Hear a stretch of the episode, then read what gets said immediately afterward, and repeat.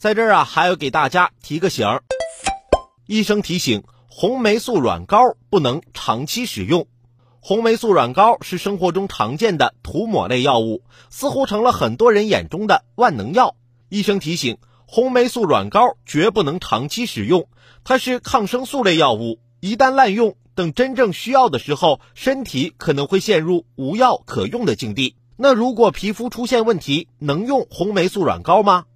医生表示，可以根据皮肤是否有破溃、是否出现感染、是否需要防止感染来判断是否需要使用红霉素软膏。